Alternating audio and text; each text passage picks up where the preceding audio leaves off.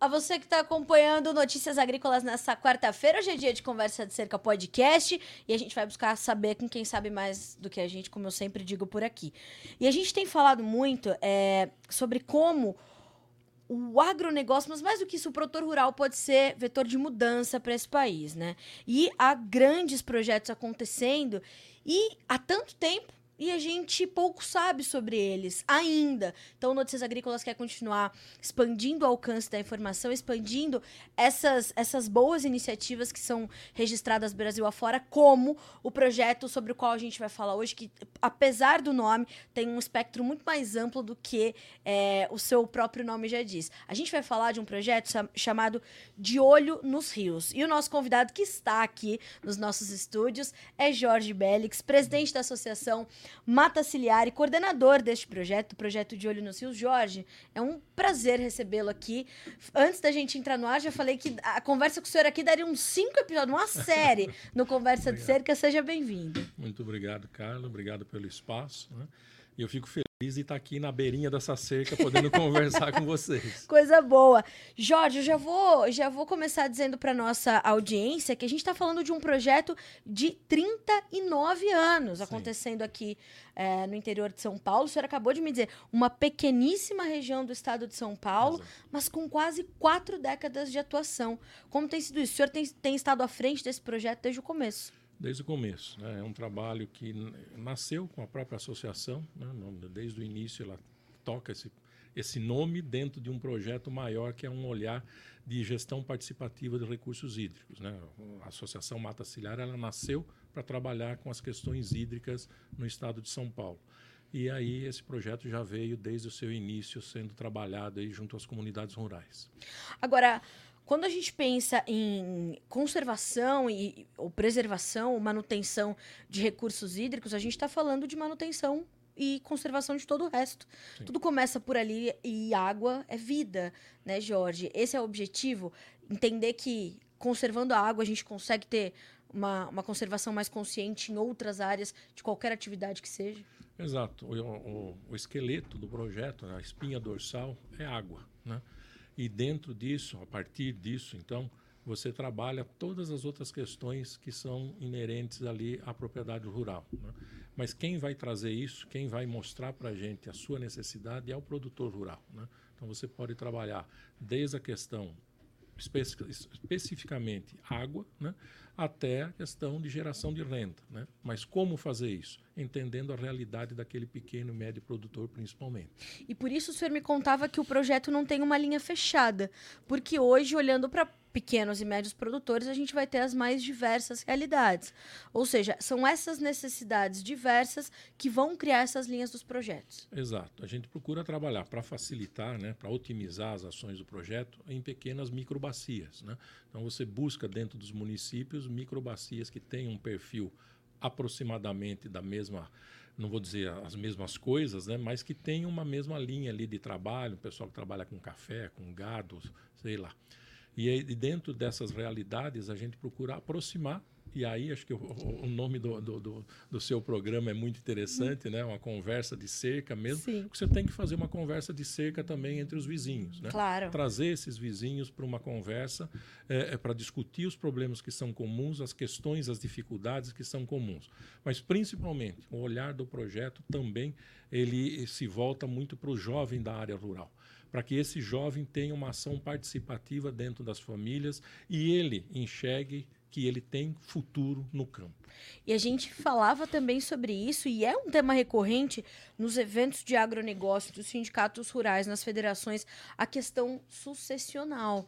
Né? A sucessão familiar, apesar da gente estar num outro momento do jovem no campo, ela ainda é um gargalo para o agronegócio brasileiro. Eu imagino que para promover uma mudança de gestão, uma mudança de gestão de recursos hídricos, uma mudança de gestão da propriedade para que haja essa conservação, essa preservação, é preciso também alinhar essa questão da sucessão, né, Jorge? Sem dúvida, né? É, o jovem ele tem um papel fundamental para a mudança que a gente espera que ocorra. Né? Sim. Né? E em muitos lugares você vê ele tem ganhado espaço por conta até das necessidades tecnológicas que o campo tem é, é, se apropriado, até das necessidades é, comerciais, vamos dizer assim, porque aí você precisa de uma pessoa que tenha facilidade numa língua inglesa, numa língua, sei lá, espanhol. E o jovem que foi para a escola, fez uma universidade ou está lá no, no ensino médio, ele consegue contribuir muito com isso. Mas se a gente olhar para pequena e média propriedade de regiões como a nossa, né, onde você tem uma dificuldade maior de ter um, uma tecnologia sendo aplicada no campo, você vê um distanciamento também do jovem muito grande daquela realidade que, que a família dele está vivendo. E uma dificuldade muito grande dele se inserir nesse contexto. Né? Por, por isso que ele procura, muitas vezes, a cidade rapidamente, assim, que ele, que ele tem uma autonomia, vamos dizer, né, de idade, Sim. ele já vai embora do campo, porque ele não vê ali um espaço para ele. Então, o projeto ele busca também fazer essa aproximação né, do jovem com essa perspectiva da sua realidade e mais do que isso, né, do seu horizonte futuro dentro daquele contexto. E nesses 39 anos o senhor sentiu uma, uma mudança considerável dessa perspectiva do jovem, do próprio futuro dele no campo, da, do futuro da propriedade da sua família e principalmente uma abertura maior para ele promover essas mudanças de gestão, essas mudanças de utilização dos seus recursos, não só hídricos, mas os recursos naturais de uma forma geral. Tem havido essa mudança consistente, Jorge? Tem havido, não vou dizer consistente, tem havido uma mudança assim significativa, mas paulatina. Paulatina e eu acho que essa mudança ela está ganhando corpo agora porque os mais velhos perceberam isso. Era uma dificuldade que a gente tinha né, de levar essa conversa para dentro de casa, que era quase como você se intrometendo Sim. numa vida familiar, ou numa educação familiar, ou num contexto familiar. Hoje não. Hoje a gente percebe que é, é, a, os pais, os avós, os tios né, de mais idade dentro das propriedades, eles sentiram a realidade, né, eles sentiram a perda desse pessoal, né, de muitos dos seus familiares que foram embora. Sim e eles estão revendo conceitos. E mais do que rever conceitos, eles estão revendo atitudes.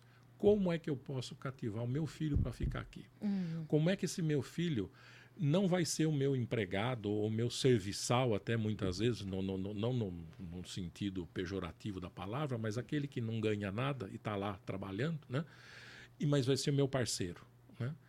Que tipo de investimento eu posso fazer nesse jovem que possa garantir a continuidade de uma atividade que a gente vem fazendo há tantos anos. Né? Então, acho que essa, essa mudança ela está acontecendo. E a gente tratava de um outro tema que faz muito sentido para para entender esse movimento dos jovens, que é a questão da conectividade Sim. no campo.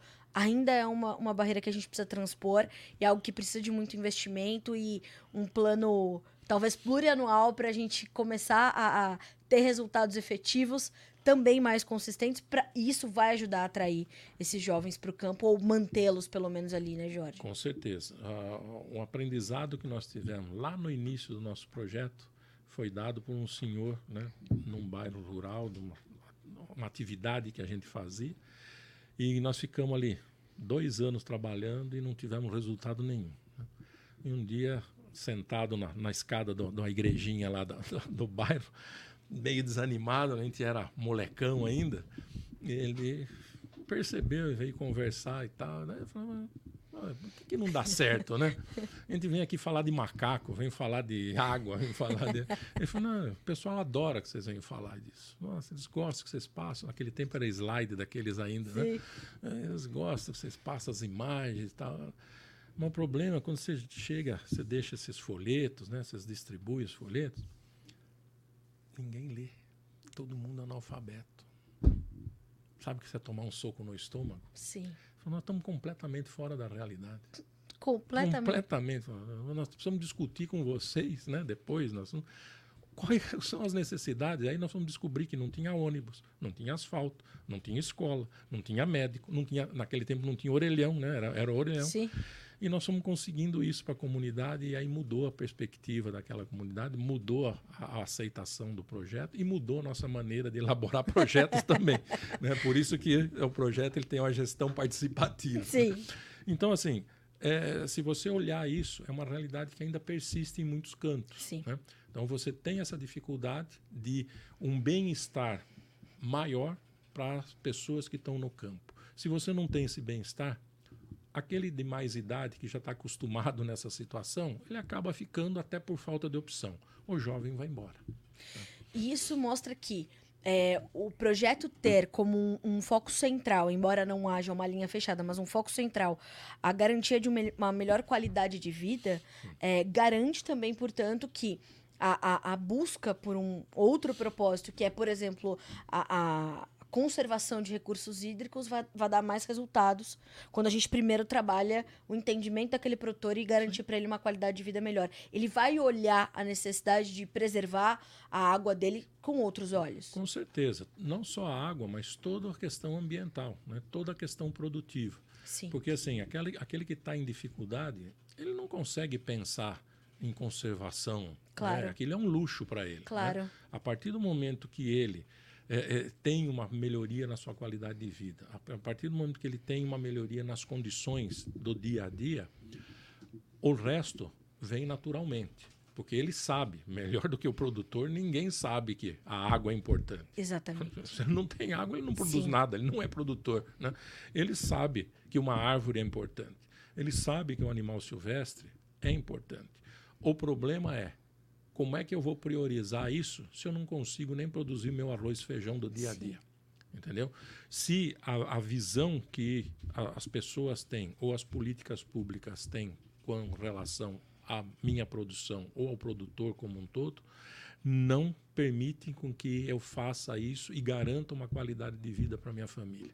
Então, assim, a sociedade ela tem que entender, cada município deveria entender que ele tem que ser autossuficiente. E isso significa o quê? Significa que eu tenho que valorizar todos os produtores da minha região. Porque não tem sentido eu comprar leite. Lógico. Não quero falar mal de gaúcho, né? Mas não comprar leite do Rio Grande do Sul se eu tenho uma bacia, posso ter uma bacia leiteira no meu município. Do mesmo modo para eles. Que é o mesmo modo claro. para eles. Então, se cada município olhasse o mínimo, né? Você pense bem, você tem aí uma cidade, um município de 30, 40, 50 mil habitantes. Se cada um gastar 10 reais para se alimentar durante o, o dia, você tem 500 mil reais. Se eu tenho X número de produtores para produzir isso, que vai alimentar essa população naquele dia, esses 500 mil reais ficando ali, ele começa a se multiplicar dentro, 500 vezes 30.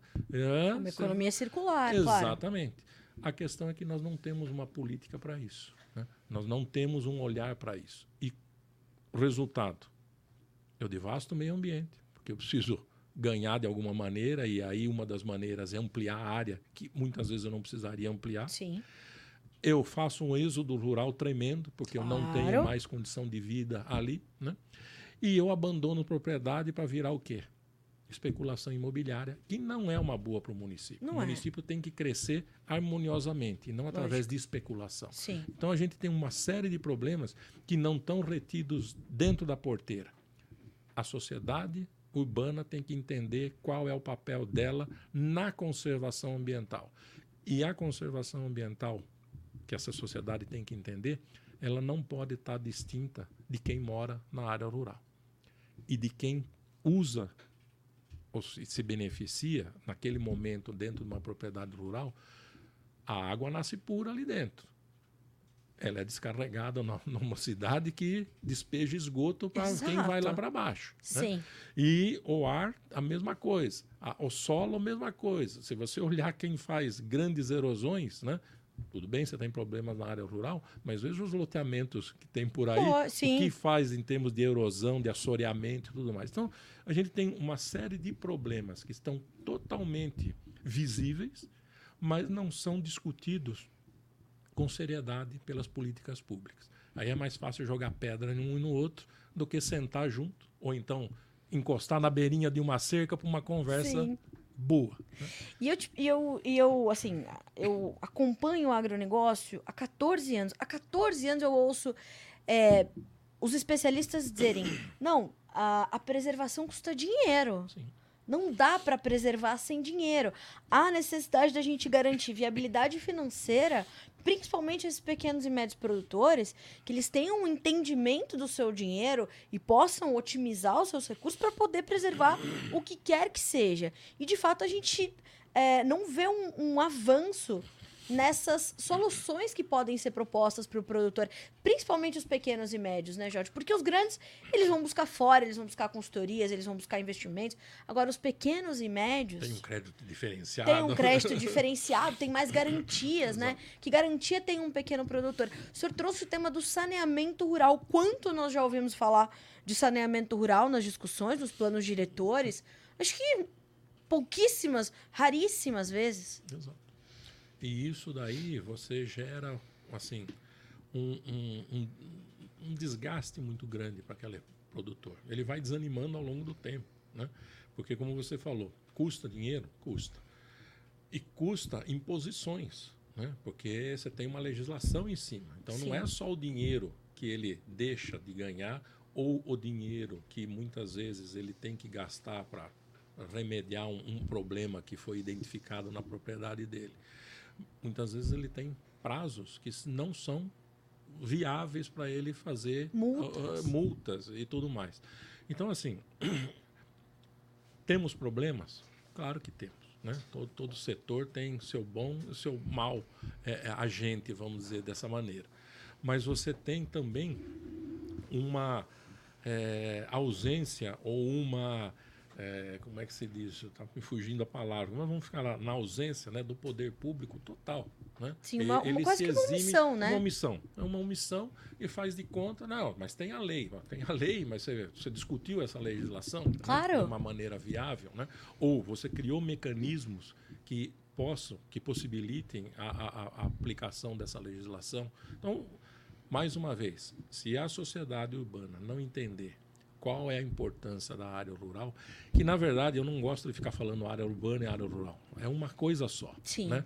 Com, a, com a, a, atividades distintas, mas é uma coisa só. É a mesma Sim. coisa você ter dentro da área urbana uma área industrial, uma área residencial, Sim. você tem uma área agrícola. Né? Sim. Então, nós é, uma que... cidade, é uma cidade, é um, é um, é um, é espaço. Exatamente. Né?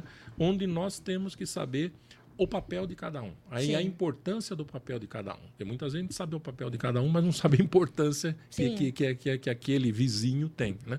Então, assim, é, como você falou do saneamento, né? você tem toda uma política que é tratar o esgoto dentro da cidade, né? mas você não tem nenhuma política para as áreas rurais. Nem mesmo educativa, não, né, não, Jorge? Não, nem, nem, nem, nem informativa. Nenhuma. Não vou dizer nem educativa, nem informativa. Sim. E com isso, você deixa essa população à margem.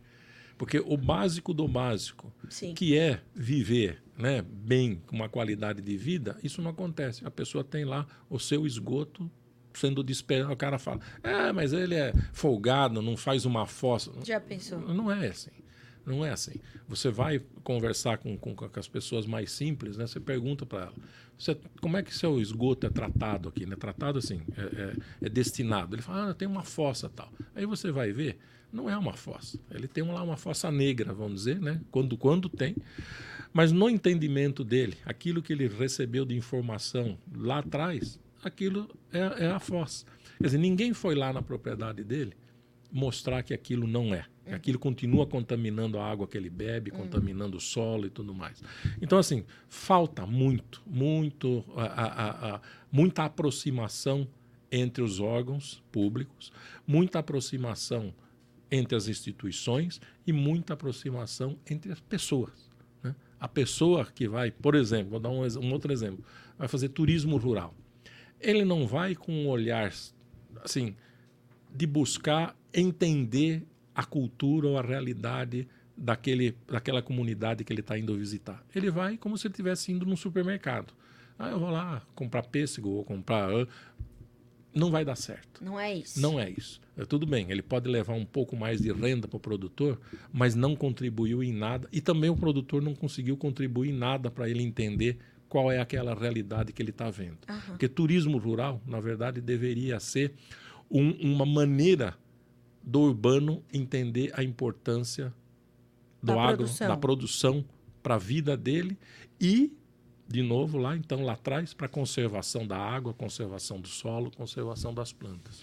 É importante a gente dizer isso e aliar a informação de que o De Olho nos Rios há 39 anos trabalha de forma voluntária. Então, é, vocês acessam as propriedades, acessam essa, uhum. essa vida dos produtores, essas realidades, e vocês começam a promover situações que são é, fruto de multirão, fruto, fruto de, né, de, de, um, de, um, de uma doação é, de energia, inclusive, de vontade de fazer uhum. diferença para essas propriedades, né, Jorge? Sim. E o interessante é que muitas dessas propriedades, né, a gente trabalha também com o recebimento de animais silvestres de praticamente do Brasil inteiro, né, principalmente felinos, mas daqui da nossa região muitos animais silvestres são acidentados. Muitas dessas propriedades hoje são locais que nós soltamos os animais que são recuperados no nosso centro. Olha só. Por quê? Porque lá atrás todo esse trabalho resultou depois de muita ação junto àqueles produtores, muita modificação de condições na restauração, por exemplo, florestal de áreas dentro daquela propriedade. Então, hoje aquelas áreas que foram restauradas lá atrás recebem esses animais. Então, assim, você acaba criando um vínculo de gerações, né? Porque aquele pai lá atrás ou aquele avô lá atrás, hoje o neto ou o filho abre a porteira para a gente para receber esses animais ou outros trabalhos na mata ciliar. Mas o que eu quero dizer é que é, é, é, essa, esse vínculo ele acaba sendo permanente por conta que de uma ótimo. confiança que vai sendo desenvolvida ao longo do tempo. Antes da gente falar trazer a pauta água mesmo, que a gente ainda vai uhum. falar sobre isso. Mas eu queria é, entender um pouco mais também, e eu achei incrível quando, quando o senhor me trouxe essa perspectiva da, da relação com as instituições educacionais, uhum. com as escolas e principalmente com as escolas rurais. o senhor falou, né, que as, essas crianças têm uma perspectiva completamente diferente do que está acontecendo no mundo, né? Elas têm um, um, mundo muito particular e, portanto, uma perspectiva muito particular, né? É, isso é interessante. É, é, é interessante e é muito triste, né? Muito triste que a gente vê ao longo dos anos as escolas rurais sendo extintas, pois né? é. Por questões econômicas, né? As alegações que a gente tem, né? Mas é, é, é muito triste isso, porque você tem um, uma, uma, um público que é, assim, extremamente diferenciado, né? você tem, obviamente, as matérias, né, que, que, são comuns a todos, né, mas você vê o conhecimento, a vivência que aquela criança tem é fantástica, é outra realidade. E é uma realidade é, prática. E isso faz a diferença. Né? Porque muitas das ações que nós ah, desenvolvemos, né, por exemplo, é resgatar conhecimento. Né? Então, ah, traz lá, na próxima aula, traz aí uma plantinha que a sua mãe ou sua avó usa é, para remédio caseiro. Né? Um chazinho. Um chazinho. Um, um chazinho, isso. Essa criança dá um banho. né? ela, ela, ela fala assim para você coisas que você não pode imaginar. Né? Ou vamos andar, fazer um, um, um, circuito ao redor da escola, dentro do espaço escolar ali ao redor.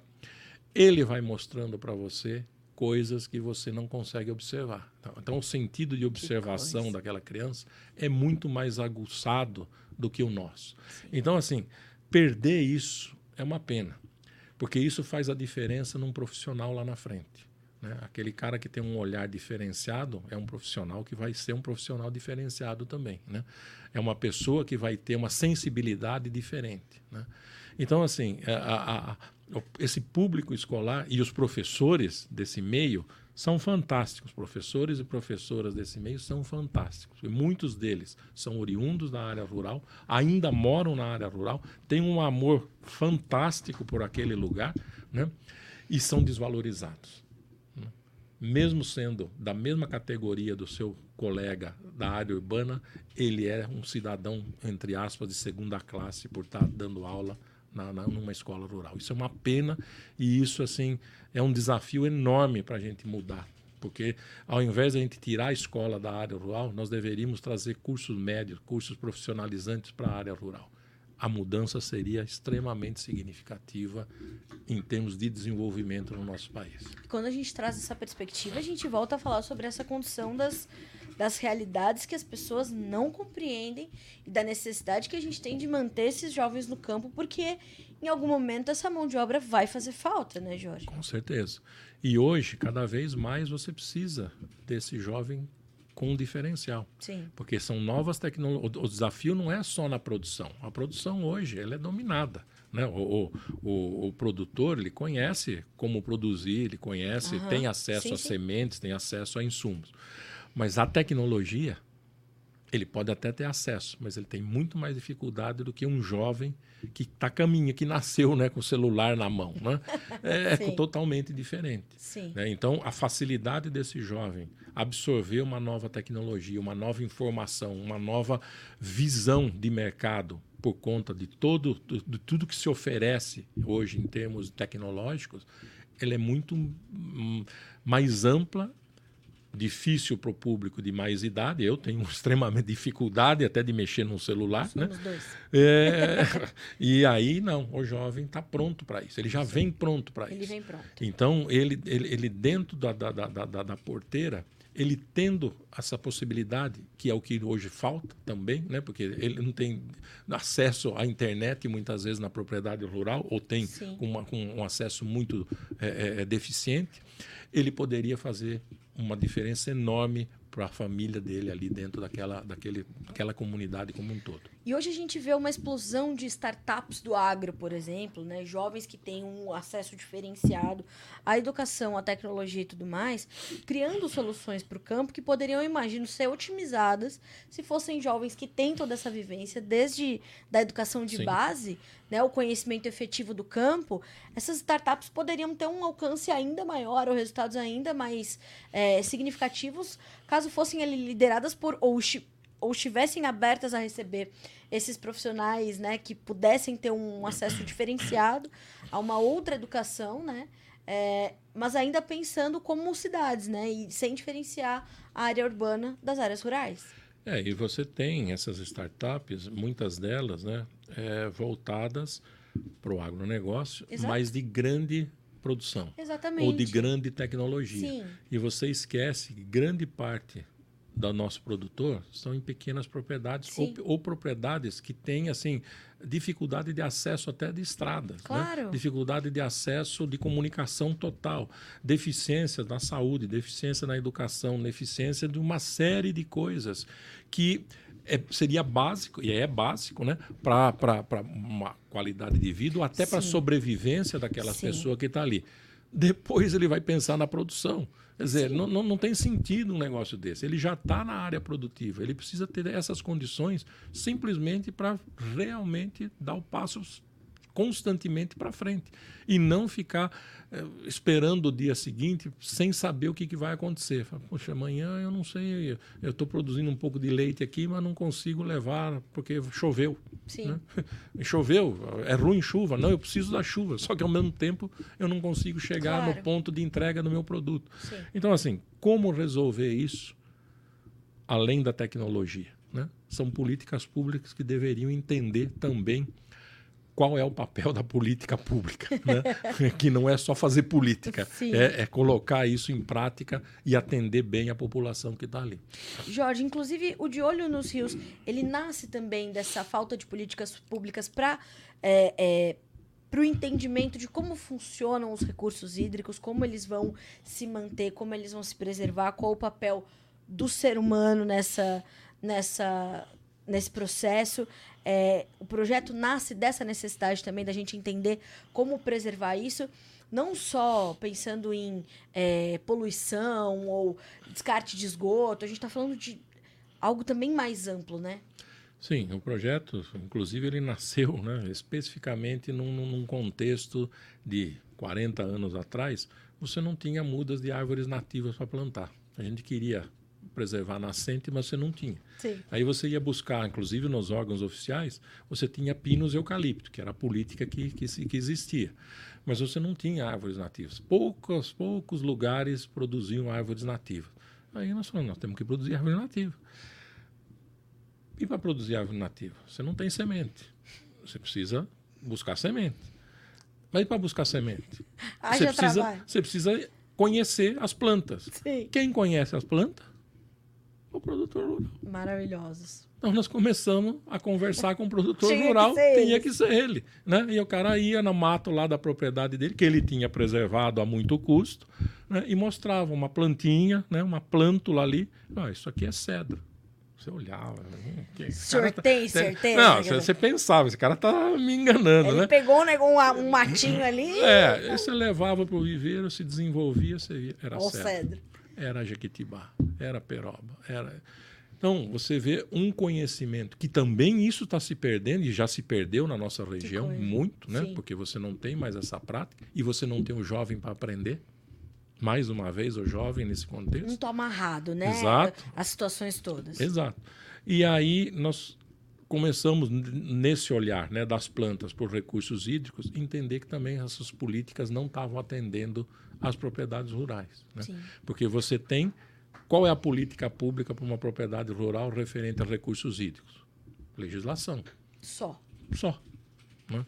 Você não tem um, um, trabalho que realmente, ou se você teve ah, projetos de microbacia, projetos, alguns projetos pontuais que aconteceram e acontecem ainda no contexto governamental, mas você não tem uma sequência de ações uma visão realmente de requalificação hídrica da propriedade. Você não tem o um entendimento o que, que é uma casa na área rural. É um abrigo, mas também é um ponto de erosão. Olha só. Porque ela recebe a água no telhado, aquela água se espalha, leva a terra. Como eu posso desenvolver uma política dentro da, da, da, da uma propriedade em que toda aquela água que cai na propriedade fique na propriedade? Sim. Bacias de captação, curvas de nível, terraceamento isso não, nós não temos mais essa política. Ou é uma política que acaba custando para o produtor que ele não tem dinheiro para pagar. Sim.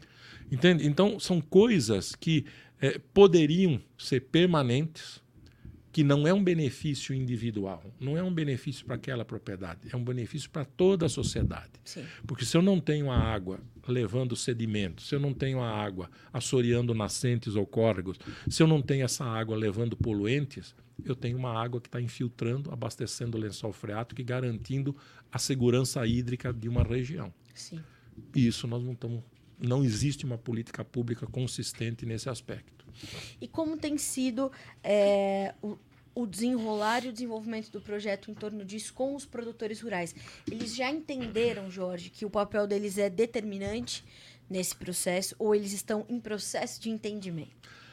Eu acho que na maior, na maior parte dos casos, eles sabem que o papel é, é preponderante. Né? Uhum. Né? Por quê? Porque eles sabem que a água é fundamental. Sim.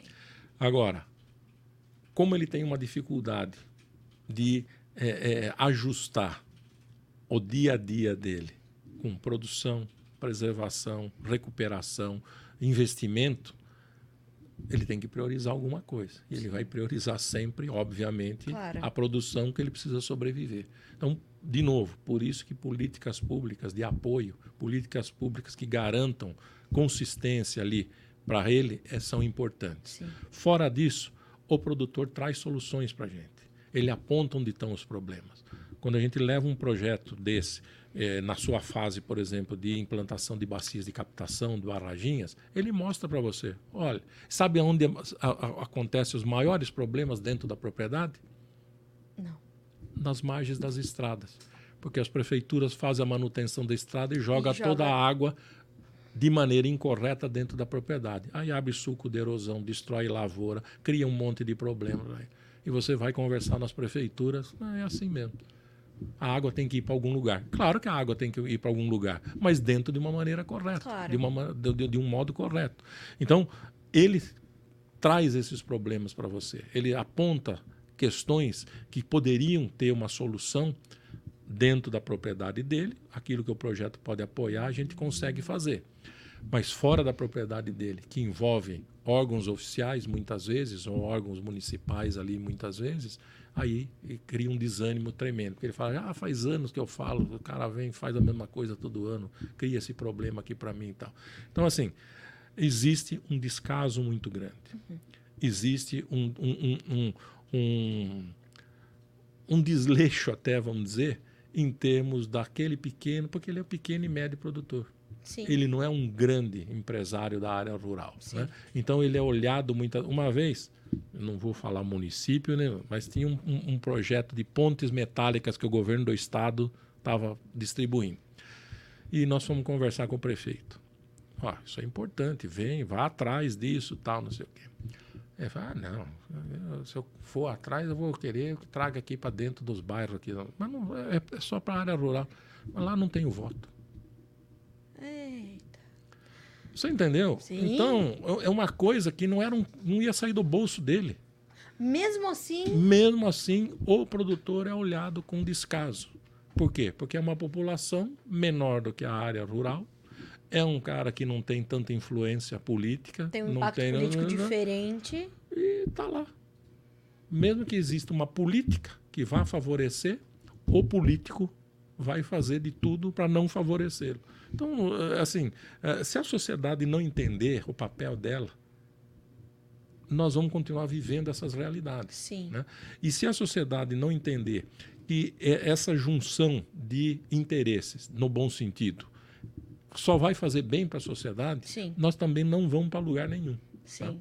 Até porque, enquanto ela não entender, as cobranças é, quase sempre infundadas vão acontecer, Sim. descabidas vão acontecer, como, por exemplo, a gente vê o setor ser duramente cobrado pela irrigação, por exemplo. Sim. O proto- o- o- a sociedade urbana não consegue entender como funciona, por exemplo, o processo de irrigação numa propriedade rural, né, Jorge? E por que você faz isso? Né? É, Acha que é- aquilo lá é um isso? desperdício, Sim, né? sim, sim, sim. Você tem uma piscina em casa, não tem problema nenhum. Agora, você tem um, um ponto de irrigação aí para produzir hortaliça, é um problema, seriamente, um problema ambiental. né? Exato. É, de novo, né?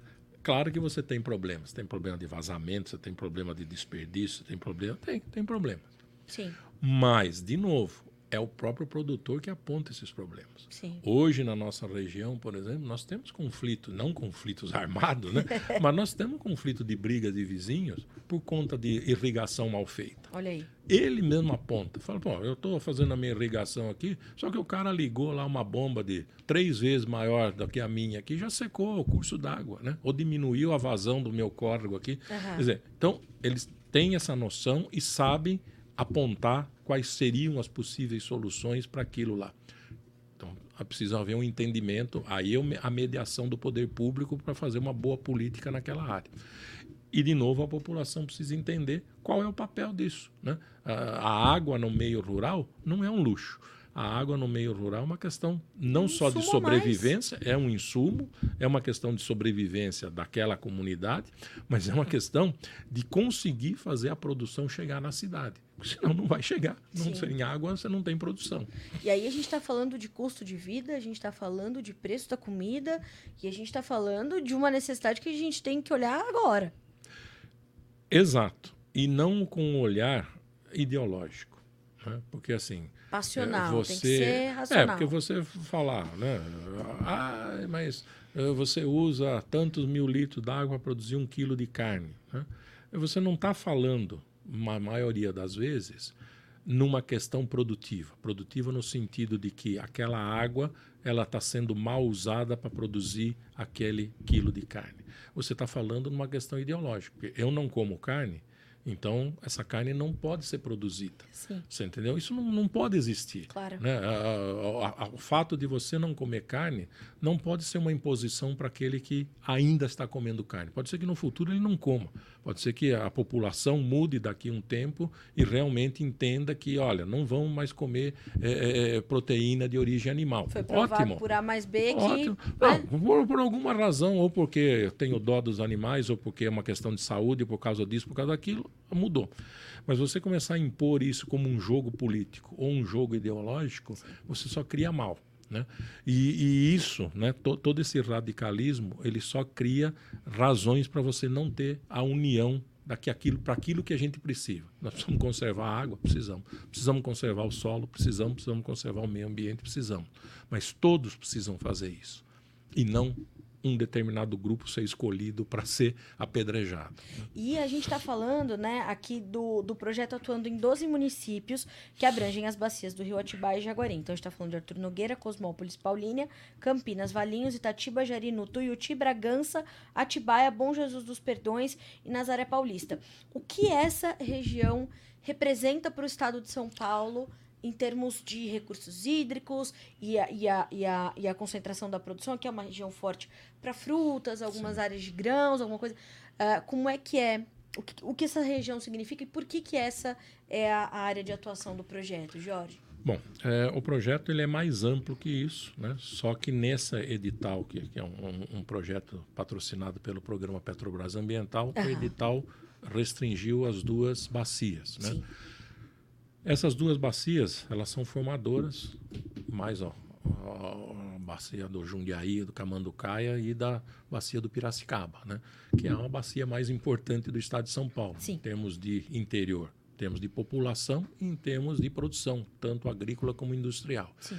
E a gente tem, assim, é, uma diversidade interessante na área de produção agrícola. Você produz desde gado leiteiro, café, Sim. até flores e turismo rural. Né? Verdade. Né? Então você tem uma diversidade muito grande, um mercado extremamente interessante, porque você está grudado no Grande São Paulo, né? na, na, na, região metropolitana de São Paulo, região metropolitana de Campinas, hoje região metropolitana de Jundiaí. Então você tem um público urbano, consumidor muito grande para essa região. E você tem toda uma área é, ainda de conservação hídrica extremamente importante. Né? Uhum. Você tem a bacia a, a, o sistema Cantareira, que abastece não só a Grande São Paulo, mas toda a bacia do Piracicaba. Sim. E você tem uma diversidade biológica muito grande em termos de flora e fauna. Né? Tanto é que o símbolo do projeto é um lobo-guará. Né? E, então a gente tem também essa riqueza ainda muito presente. Então, assim, as características não, não, não é à toa né, que é uma região que tem inúmeras APAs, né, áreas de proteção ambiental aí instituídas pelo governo do estado ou por municípios, é, é, em termos de um olhar de conservação. O que nos falta né, é que essas políticas, todas essas políticas, né, a política de, das bacias hidrográficas, né, dos comitês de bacia, dos consórcios e tal, as políticas municipais, as políticas do próprio governo do Estado, elas sejam convergentes. Uhum. E essa convergência tem que passar pela propriedade rural. Não como forma punitiva, mas como forma de ser aquela propriedade, aquela região de mudança radical em termos de conservação. Para isso você precisa de um programa de pagamento de serviços ambientais sério, né? não de brincadeira, e sério. Que não, e que não seja interrompido. E que não seja interrompido. Você precisa de um olhar de políticas de atendimento para aquelas comunidades efetivos, né, tanto na área municipal como na área estadual, a, a, questão educacional, a questão de saúde, tudo isso tem que ter um, um, outro olhar, né? E o saneamento acompanhando, obviamente, tudo isso claro. aí. Mas paralelo a isso, você tem que dar condições de mercado para essa população, sim, sim. porque hoje nós, além de tudo, nós temos uma dificuldade muito grande, que é a dificuldade de mão de obra. Então, basicamente, essas propriedades sobrevivem na mão de obra familiar que já não é uma mão de obra tão produtiva, que você tem de uma média a mais avançada idade aí, né? Você olhar os nossos produtores rurais estão na faixa dos mais de 40 anos, né? A grande maioria deles. Então não tem uma força produtiva muito grande, né? E não é uma região que se beneficia muito de tecnologia de mecanização, por conta de topografia, por conta até também de, de, de recursos, né? Financeiros dentro dessas propriedades. Apesar de que você tem aí uma quantidade de prefeituras, de municípios que têm patrulhas agrícolas, tem, mas tudo isso tem que ter uma política efetiva de atendimento, claro, né? E não uma política de politicagem. ah, agora é um ano eleitoral, então eu vou atender aquele bairro que é meu reduto eleitoral. Não é isso. Exato. Né? Tudo tem que ser contínuo, né, né exato, né Jorge? Exato. Exato. O Brasil sofre desse mal, né, Jorge? A gente tem medidas descontinuadas. O tempo todo a gente tem medidas descontinuadas. Só que eles se esquecem que os governos passam, o Estado fica e as coisas continuam acontecendo. Mas acho que é isso que o governo tem raiva, né? Porque ele fala, eu vou não passar, vai. eu não vou deixar para eu para o outro. isso é complicado. Exato. Complicado. eu não vou dar sequência. Tá dando certo, mas não fui eu que fiz. Exatamente. Por quê? Porque a sociedade não cobra. É. A sociedade ainda não entendeu qual é o papel dela. Sim. Existem conselhos, inclusive o Conselho de Desenvolvimento Rural dos municípios, né? Que, que, que a população deveria participar. Exatamente. É, mas se não participa nem do de saúde, nem da educação, não vai participar Não do vai. desenvolvimento rural também. Exato. E é uma pena, porque é o espaço que a gente tem para discutir os problemas e para cobrar políticas públicas. Jorge, o, o projeto está aberto a parceiros que queiram é, Atuar nessa, nessa frente, se unir a vocês, levar isso para outras regiões do Brasil. Como é que isso funciona? Sim, o projeto ele é aberto a parcerias, né?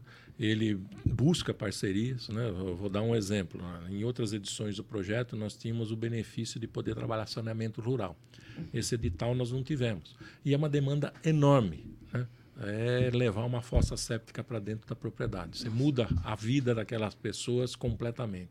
Mas você muda também a qualidade do recurso hídrico daquela região completamente. Então, parceiros para esse tipo de ação, nós estamos abertos. Parceiros para trabalhar aí com a gente na área de, de educação, na área de capacitação de professores, nós estamos abertos. Né? Então, assim, o projeto ele é totalmente aberto a parcerias, tanto do poder público como da iniciativa privada. Olha, Jorge, eu quero muito te agradecer pela companhia, por todas as informações que você dividiu conosco. Como eu falei, são temas que a gente discute pouco, que a gente deveria discutir muito, né? E a gente deveria ver essas discussões alcan- alcançando outras esferas, mas o objetivo do Conversa de Cerca, eu sempre começo os nossos episódios assim, é vamos saber com quem sabe mais que a gente, porque é, é o que a gente está tratando aqui, né? A- gente precisa sensibilizar alguns temas que a gente não, não vê. E a gente, eu acho que reforçar esse conceito de que somos todos órgãos de um mesmo corpo, né? A área, a área rural, a área urbana, produtores e consumidores, empresários, estudantes, estamos ali todos trabalhando por um, um mesmo objetivo, né? E garantir a qualidade de vida desses produtores para que eles possam pensar de outra forma, os seus recursos, tudo muito amarrado. Então, quero muito te agradecer por estar aqui e expor essa, essa realidade para a nossa audiência e garantir que a gente leve essas informações o mais distante possível para que a gente possa também ampliar as parcerias para o De Olho nos Rios, para outros projetos e para que a gente possa continuar colhendo esses frutos, né? Que agora eles pre- eles precisam ser ainda semeados e cultivados, porque o senhor falou, né? A gente precisa manter os jovens ali, Sim. entendendo o potencial do campo, né? Com certeza. Eu agradeço em nome da Mata Ciliar, né, toda a nossa equipe. A gente fica feliz de poder ocupar esse espaço no bom sentido, de ter um cantinho nessa cerca também. né? Todo o espaço a para vocês. cerca ela é extremamente importante. A cerca não divide. É né? verdade. A cerca ela é um apoio para a gente encostar e bater um bom papo. É, tá bom? botar a bota no arame, né? Assim, Exatamente. ó, o cotovelo no, no toquinho. Botou- e- É isso aí. Então, a gente agradece esse espaço, essa oportunidade e estamos à disposição de vocês. A mesma coisa da gente, nós como órgão de comunicação, né, Notícias Agrícolas como um veículo de comunicação que há 27 anos atua para justamente garantir ao produtor não só ah, ah, informações para tomada de decisão, mas garantir que ele, ah, o lema desse site já há muitos anos é esse, seja o porta-voz de si mesmo, ou seja, tenha consciência das suas ações certeza. e busque, né, é, a, a- a garantia do seu conhecimento, porque o conhecimento liberta, né, Jorge? E use esse espaço, né? O produtor Exato. precisa usar esse espaço exato. A gente também. tem um quadro aqui que chama Fala Produtor. É isso aí. Que nasceu antes das redes sociais, que era justamente para dar voz a esses profissionais, para que eles pudessem, inclusive, trocar ideias eh, e melhorarem o seu dia a dia, e né? cria um espaço para o jovem da área rural. É, vamos Abra fazer. esse espaço para esse Fala jovem. jovem Fala produtor. jovem. Exatamente. Né? Ele precisa ser ouvido. É verdade. É urgente isso para nós. Senão, nós não vamos conseguir uma mudança positiva para o campo. Pois contem conosco, contem com Notícias Agrícolas, contem com esta jornalista. Se eu puder ajudar de alguma Obrigado, forma a cara. falar com esses jovens, fiquem à vontade. Precisando da gente, é só, chegar, só encostar na cerca, Tá Jorge, certo. que vai ter sempre espaço para boa prosa, viu? Tá legal. Muito Muito, obrigado. obrigado. Senhoras e senhores, a vocês que estão acompanhando esse episódio que eu falei, ó, se eu ficasse aqui com o Jorge, ia fazer mais uns 5, 6 episódios do Conversa de Cerca. Ele certamente vai estar mais vezes conosco aqui. E vamos fazer Conversa de Cerca em loco, viu, Jorge? Perfeito. Quando tiver o projeto acontecendo, a gente vai, grava pra gente registrar também esses resultados, né? Tá legal. Senhoras e senhores, todos os episódios do Conversa de Cerca, incluindo esse, estão nas plataformas todas de áudio. E para você que está chegando agora, o episódio vai ficar disponível para você assistir quando quiser. Então, quarta-feira é dia de Conversa de Cerca Podcast. Semana que vem a gente se vê de novo. Até mais.